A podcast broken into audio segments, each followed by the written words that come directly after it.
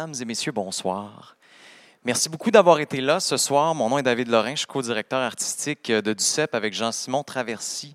Euh, merci d'être euh, de retour au théâtre. Ça fait vraiment beaucoup de bien de vous revoir. Si vous avez aimé la pièce, n'hésitez pas à en reparler plus que jamais. Notre milieu a besoin de vous. Donc, euh, merci d'avoir été là. Comme on le fait chaque troisième mercredi de nos productions, euh, il y aura dans quelques secondes, quelques minutes, une discussion entre les artistes et le public. Je vous invite vraiment à rester. Ça va durer 15 minutes, 20 minutes gros maximum si vraiment vous êtes en feu et que vous posez beaucoup de questions. Euh, et puis euh, voilà, j'inviterai sans plus tarder Ange Blidja, qui doit être pas très loin, qui était votre conceptrice de costumes ce soir, et Edith Kabouya à la traduction. Les acteurs vont aller boire un petit peu d'eau et venir s'installer sur scène au cours euh, des prochaines minutes. Et euh, je profite de l'occasion pour saluer les gens qui nous écoutent en balado-diffusion, parce que maintenant, nos euh, discussions sont balado-diffusées. Je ne sais pas si on a le droit de dire ce verbe-là, mais je l'utilise. et donc, si vous décidez de ne pas rester, je vous invite à nous écouter sur Internet. Donc, est-ce qu'on a Ange Garde? Mesdames et messieurs, Edith Kabouya à la traduction.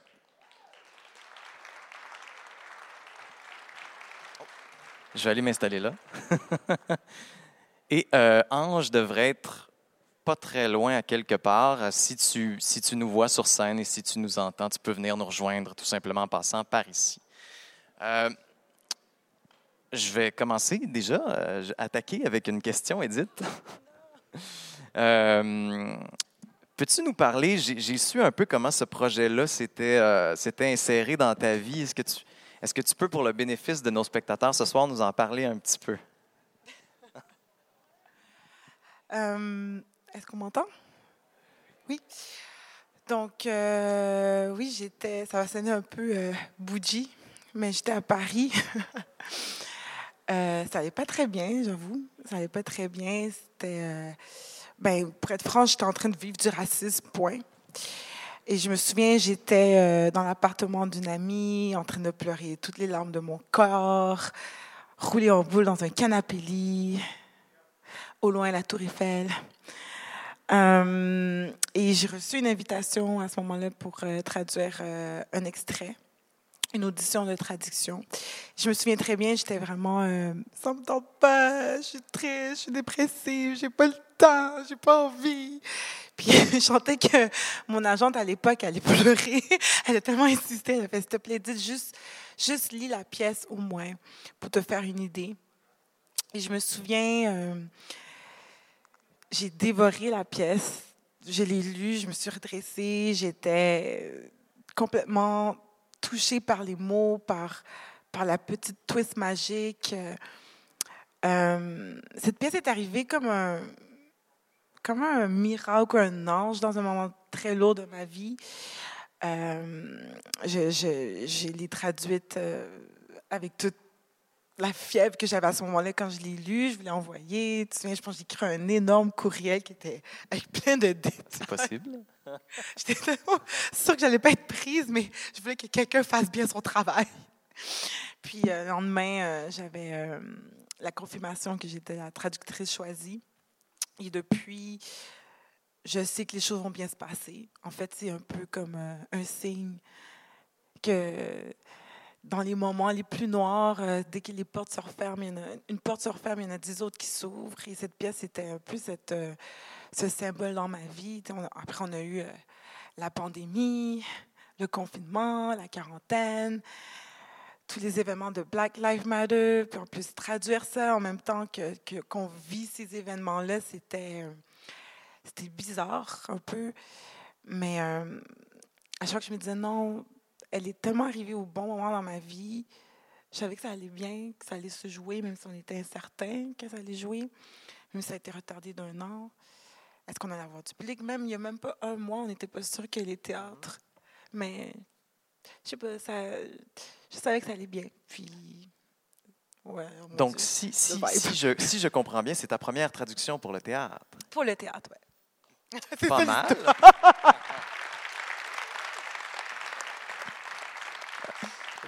Edith, donc, a été sélectionnée parmi un lot de traducteurs qui ont, nous ont envoyé une, audition, en fait, de traduction, euh, qui est quelque chose qu'on ne fait pas vraiment dans le monde du théâtre. On va généralement donner le contrat à un traducteur, puis ça se termine là.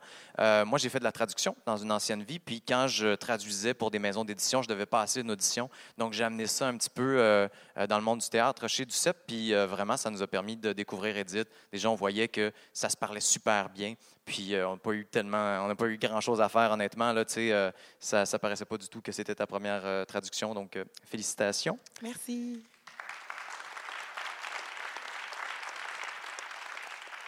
Parlant de, premières expériences, euh, Ange, est-ce que c'est ton premier contrat professionnel ou tu as, déjà, euh, depuis ta sortie de l'école en, mai 2021, euh, eu d'autres contrats?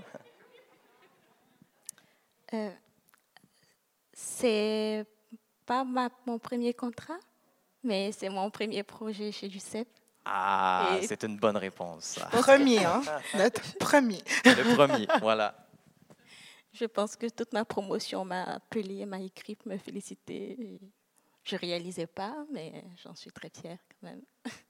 Qu'est-ce que ça représentait pour toi comme première fois chez DUCEP de travailler sur ce, sur ce projet-là? Ben, faut dire que je viens d'ailleurs et je, connais pas, je ne connaissais pas DUCEP et, et sa place, son importance. C'est comme euh, une grande star qui arrive une grande star qui arrive. on parle de grande star. mesdames et messieurs. Allô? Allô? Ah, ça marche? Allô? C'est comme une grande star qui arrive dans un village reculé d'Afrique et on dit Est-ce que tu connais pourquoi les gens ne sont pas surpris? C'était un peu ce qui représentait du CEP pour moi. Je ne réalisais pas la grandeur de, de, de, du théâtre, je ne connaissais pas. Et j'ai découvert, et avec tous les messages que j'ai reçus, petit à petit, je ne me rends pas encore compte, mais j'entends et puis je vois. Et je suis assez fière. Ça a été quoi les... les, les... Ben oui, allez-y. les gens qui nous écoutent en balado aussi, vous pouvez applaudir à la maison, on vous entend. Euh, Ange, ça a été quoi le, le, le plus gros défi au niveau des costumes pour cette production-là, tu dirais? Euh, je pense que le plus gros défi a été de canaliser ma joie de travailler avec, une, euh, avec des artistes aussi talentueux et un metteur en scène aussi euh, compréhensif et à l'écoute, l'équipe de, de production hyper réactive. Ben, j'ai été très étonnée et très heureuse de ça. Fait que c'était pas tant un défi, c'était vraiment du pur bonheur. Merci. Sharon James, mesdames et messieurs.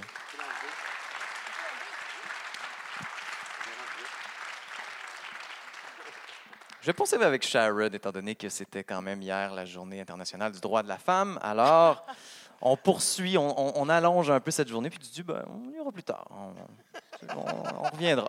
Euh, Sharon, euh, les gens te découvrent dans cette, euh, dans cette pièce-là, plusieurs de, de, nos abonnés, puis des gens qui sont ici ce soir, mais euh, tu fais carrière depuis déjà un bon moment.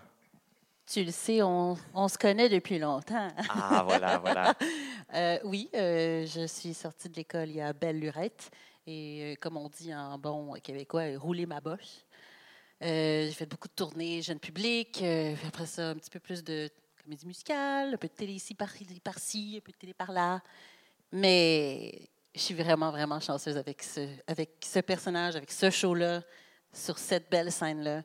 C'est la première fois que je suis un premier rôle au théâtre, au théâtre adulte. Je vais applaudir moi aussi. Merci. Euh, J'aurais aimé ça être bon de même la première fois. Sharon, tu as aussi été sélectionnée suite à une audition. Tu peux-tu nous en parler un petit peu? Euh, juste, un petit peu. Euh, oui, je l'ai préparé. Mais tu sais, veux, veux pas, on, quand c'est rare qu'on ait la chance d'avoir des, des, aussi gros personnages, quelque chose à défendre, quelque chose à te mettre entre là-dedans, euh, dans des auditions de théâtre. J'ai parlé pour moi, femme noire. puis juste l'année d'avant, deux années avant, en fait, pour euh, Héritage. Héritage, merci, mon Dieu, mon cerveau. Héritage, je- cette chanson est arrivée, fait que on- tout le monde s'est préparé, on s'est comme, on, on s'est rushé pour trouver des, des coachs, puis là, cette fois-ci, la dernière, quand, puis je ne l'ai pas eu, évidemment, puis quand, euh, quand est venu Mountain Top, je ne sais pas qu'est-ce qui s'est passé dans mon cerveau, mais j'étais tellement certaine que j'allais la voir que j'ai mis l'effort, j'ai fait le travail qu'il fallait, mais toujours avec une assurance et pas de panique comme la- les deux années d'avant. J'étais dans une espèce d'esprit de This is for me. Puis euh, l'audition s'est super bien passée, tu- je crois. Je Ben, J'étais gêné de ne pas être aussi préparé que toi. Euh, je donnais la réplique. oui, c'est ça. Mais euh, non, elle était extraordinaire. Elle est arrivée, puis c'était la première début de journée, il est 9 heures. Elle commence, puis on fait comme OK, ça va être quoi cette journée-là? Parce que parce que c'était ça. Ben, c'est- C'est c'est difficile quand, que- quand tu passes une audition, puis que c'est- c'est pas mal. Ça, ça donne que tu réussis à tomber pile dans le personnage à la bonne place. Après, tu te demandes si deux ans plus tard, ça va être encore euh, actuel pour toi. Mais elle était, elle était fantastique à l'audition. Il était. euh, Puis Didier était très, très généreux, fait que ça l'a rendu toute la... Didier, puis Catherine, puis Jean-Simon, en fait, je suis arrivée, puis c'était comme... On était déjà en répète. C'était ça la vibe. On était déjà en, ré- en répète. Fait que ça l'a aidé, puis ça l'a... Ben, Ouais. C'est ça le fun. Ouais. Puis tu étais toute là, ça te tentait, tu as du fun, tu as envie de jouer pour vrai, en dehors de parce que le rôle t'est offert ou pas. tu sais. Il y a quelque chose de. C'est gratuit, ça, ça, ça, s'invente pas. Puis toi, tu avais ça, fait que ça a vraiment fait comme Wow, OK, elle est vraiment là. là. Mais là, le jeu devient le fun. Et c'est ça qui paraît tout de suite. Surtout qu'on joue pour vrai. Wow, c'est plus d'effort. C'est- C'est jamais d'effort, là. Amen. À tous les soirs, c'est juste. Il n'y a pas un moment que je peux dire que je suis vraiment en train de travailler pour essayer d'atteindre quelque chose. Parce que je la regarde puis c'est réglé. Oh, je t'aime! Vous me volez littéralement mes deux prochaines questions. En fait, Ah, je non! voulais que Didier, tu me parles un peu de c'est quoi travailler avec Sharon et l'inverse, mais avez-vous omis certaines choses euh, dans la dernière minute ou vraiment. euh, C'est. Mais pour vrai, là, c'est même pas... On, on se retient pas. Pour vrai, il n'y a pas eu un seul moment où ce qu'on a douté l'un de l'autre. Non, non, effectivement. Oh God. OK, qu'est-ce qu'on va faire après? euh, oui, non, c'est. C'est étrange parce qu'on ne peut jamais savoir si cette chimie-là va se passer. Et on se connaissait, on avait jamais, on a fait une lecture ensemble, on n'a Ouais. jamais vraiment joué ensemble. Ouais. Et moi, je trouve toujours ça, ça me fait toujours peur. J'aime jouer avec des amis parce que je sais déjà où on peut aller. Je sais que je peux être très méchant, puis ça va, ça va être pris quand même. Là, je suis encore surpris à chaque, à chaque seconde qu'on joue ensemble. Mais là, il va falloir qu'on crée quelque chose parce que là, c'est clairement plate pour le monde. là. Il n'y a, comme pas de. il y a- Au il sommet de la montagne rapporter à deux. t- au téléjournal. La suite. Le retour de Martin Luther King. Quand il y a Qui des problèmes, on a plus d'affaires à dire que quand ça va bien. Hein? C'est ça. Euh, quand vous avez amorcé les répétitions, puis aujourd'hui, il ne se passait pas tout à fait la même chose sur la planète. Il y a beaucoup de choses qui ont changé. Est-ce que ça a modifié votre façon de voir vos personnages ou même de jouer ce qui se passe depuis quelques semaines? Je vais aller. Vas-y. Ah oui. Alors, depuis quelque temps, ben, le texte, il arrive des choses dans, dans- dans la, la vie de ma fille aussi, par rapport au racisme, blablabla. Et euh, fait que je suis pas toujours en train de jouer, je dirais. Il y a, des, il y a des- des phrases qui sont tellement actuelles dans le texte. Il y a aussi par rapport à la guerre, évidemment, quand je dis euh, la guerre nous mènerait violemment à notre perte le suicide de la liberté. Je n'ai même pas besoin de me demander comment le jouer. Je ne me pose pas cette question-là parce que ça va de soi. Que je vais, ça va sortir comme je le sens et ça fonctionne avec le personnage. Ça, c'est extraordinaire. De pouvoir être sur scène et de dire ce que tu penses, mais que les mots sont parfaits pour euh, qu'ils s'accordent avec toi. Ben, c'est gé- c'est c'est rare.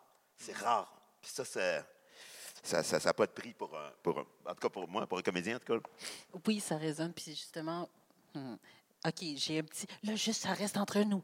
tu as dit quelque chose par rapport à ta fille tantôt dans les loges, puis ça m'a habité, puis je l'ai amenée sur scène ce soir.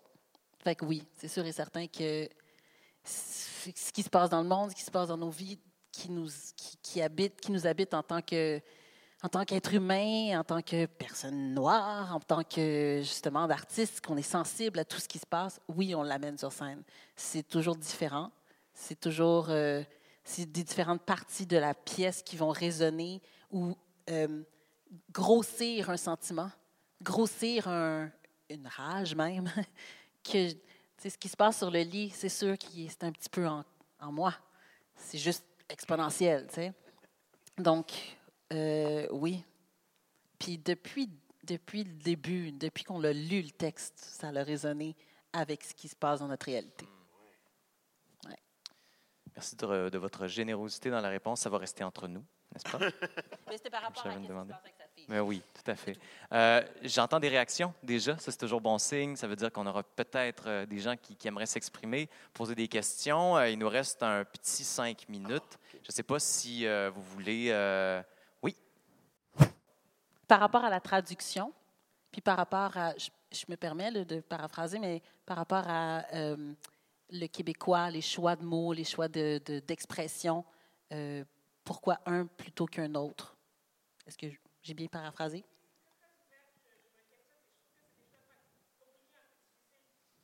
Oui. Effectivement, c'est c'est pas facile comme traduction. Je me permets, Edith, parce que je sais que tu as fait un travail d'arrache-pied pour essayer de, de- de trouver des façons que ça reste black, que ça reste justement noir, que ça, reste proche de ce que Catherine Hall aurait voulu. Puis que je sais qu'on on a joué à la sucre à la corde par rapport au langage en ce qui concerne nous, les comédiens, la metteur en scène, euh, toi, euh, moi même, par rapport à l'anglais, euh, on, on a beaucoup, beaucoup, beaucoup travaillé. Donc, il y avait eu plusieurs versions qu'Edith avait fait qui étaient plus français, plus, Plus- soutenu, plus, plus soutenu. Ah, Ça marche plus. Ouais, ça. Donc voilà, je me, je me suis permis. J'espère que c'est correct. Non. Euh, c'est sûr que c'est un défi. Euh, pour moi, le défi personnel que j'avais à la maison, c'était surtout de pas. euh, en fait, j'ai réalisé que je code switchais moi-même quand, quand je traduisais, en sachant que j'ai un public blanc ou des lecteurs blancs et que je, je québécisais des expressions. Il, a fallu euh, sortir de ça, en fait. C'est- inconscient un peu. Puis là, tu réalises, tu, lis, tu te reposes des questions. Est-ce qu'il devrait parler là comme ça? Et puis, il y a aussi l'autre défi du fait que il y a des, des, des, des trucs en anglais qui se perdent en traduction en français. Euh, dans la pièce originale, le plus flagrant, c'était le niveau de langage différent entre les deux acteurs, donc euh, entre les deux personnages, pardon. Donc, on voyait les différences de classe sociale entre Martin Luther King et Camille, mais en français, le seul moyen de le montrer, c'était soit d'avoir un français soutenu versus québécois, mais qui très joual, je veux dire, mais qui ne fit pas vraiment avec un personnage noir des années 60. Donc, c'était de me souvenir qu'à la fin de la journée, c'est deux personnes noires qui se parlent. Deux personnes à la fin des années 60. Euh, oui, ça a été du jonglage, oui, ça a été un, laboratoire d'essais, mais ce qui est vraiment important, ce que je veux que les gens retiennent, c'est- l'émotion des deux personnages. Oui, il y a des concessions à faire, mais il faut que j'arrête de penser à comment le public va le prendre et juste accepter ce que le public va le prendre et comment blanc et noir vont l'accepter. Parce que je veux dire, oui, d'un côté, il y a, il y a Joël, mais aussi fuck les blancs qui. la première question que je penser d'abord à la réaction, mais tu sais, c'est- pas facile. Puis, comme. ce qui est important pour moi, c'est que les deux acteurs, les deux comédiens prennent possession de ces personnages-là et qu'ils puissent les jouer avec le plus grand naturel. Et euh, après ça, moi, je suis, je suis très fière, très contente du résultat. Ah, merci. OK, parfait. Je tiens juste à ra- rajouter que ces mots-là ont été faciles à dire et à jouer et à interpréter parce qu'il y a eu tout ce souci-là. Parce qu'il y a eu ce travail-là. Donc, merci. Le mot le plus difficile à traduire, le mot nègre. Ça, c'était. Ça, ça m'a donné mal à la tête. Je suis passée par le créole. J'étais, oh, est-ce qu'on va dire pas nègre, nègre? Mais non, mais nègre, on va entendre nègre. C'était ça, c'était black le, le- black aussi, mais black, c'est plus en France qu'ils disent. On n'a pas de nègre dans. Ah, j'ai dit le mot nègre, hein, excusez, le mot en N. Euh, mais on a l'ex- On, on va le couper à la balado. Magali, tu Pas coupes. la façon. Voilà. dont tu parles de Dieu. Euh, non, mais c'est ça, il y a des termes vraiment américains en français.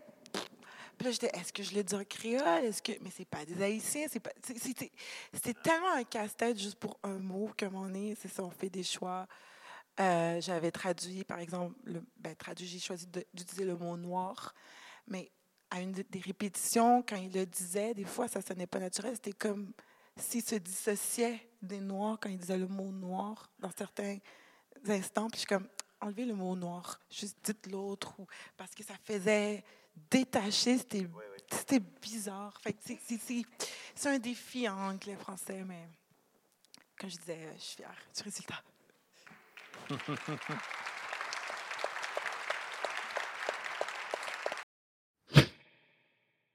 Je sais que les, les, les, les, les, textes les plus dramatiques sont aussi ceux qui sont les plus drôles. L'humour fait vraiment ressortir le drame. Euh, la pièce, à la base, à l'origine, était tout aussi drôle. Je crois qu'il y a des, des instants d'humour qui sont rajoutés, que moi-même, j'étais étonnée parce qu'il y a du jeu. Donc, les, la- une fois que tu rajoutes le jeu des acteurs, il y a d'autres moments d'humour qui se rajoutent que moi-même, je n'avais pas remarqué des phrases que j'avais écrites que je n'avais pas ri du tout et tout le monde en public rit tout le temps. Et je suis comme, ah ouais. comme noir et fier, je l'ai pas ri là. Mais ça fait rire et selon certains publics, je, je- oui, la pièce est tout aussi comico-tragique. Euh, mais je pense que. Est-ce que je réponds à votre question? Non, mais je veux Oui, juste rajouter quelque chose parce que euh, au, au début, quand on, quand on a commencé, euh, c'était beaucoup moins drôle, mais c'est à force de le faire et d'accélérer la vitesse de jeu, on finit par entendre des choses qu'on n'avait pas remarquées. Comme tu dis tout à l'heure, cette, cette type de réplique-là. Aussitôt qu'on tombait à un certain rythme, là, ça devenait drôle. Fait qu'il fallait faire attention de, pas, de savoir où tirer dans ce sens-là et où reculer puis rester dans le drame. dans- parce que c'est, c'est- c'était facile de, C'est très facile de ouais, c'était devenir un facile de petit peu. trouver euh, ben des niaiseries. Puis euh, Catherine, elle nous laissait aller. Fait que, Et puis on est deux niaiseux, hein. Fait que si tu nous laisses aller en, en répète, on fait Ouais. vraiment beaucoup de mais, niaiseries. mais je crois que c'est dans le texte à la base. Si on l'a découvert plus tard, c'est parce qu'on travaillait fort pour essayer de comprendre ce qu'on avait dans, comme matériel, mais euh, c'était là. Ouais. Oui, oui, c'était là. Juste comme euh, creuser la- une tombe. Puis, ah, on vient de trouver une pyramide en dessous de ça. Tu vois, il est niaiseux, je l'avais dit. C'est sur cette image surprenante que nous allons nous quitter. Merci beaucoup, Sharon, Didier, Ange, Edith. Merci d'être restés. C'est toujours super apprécié.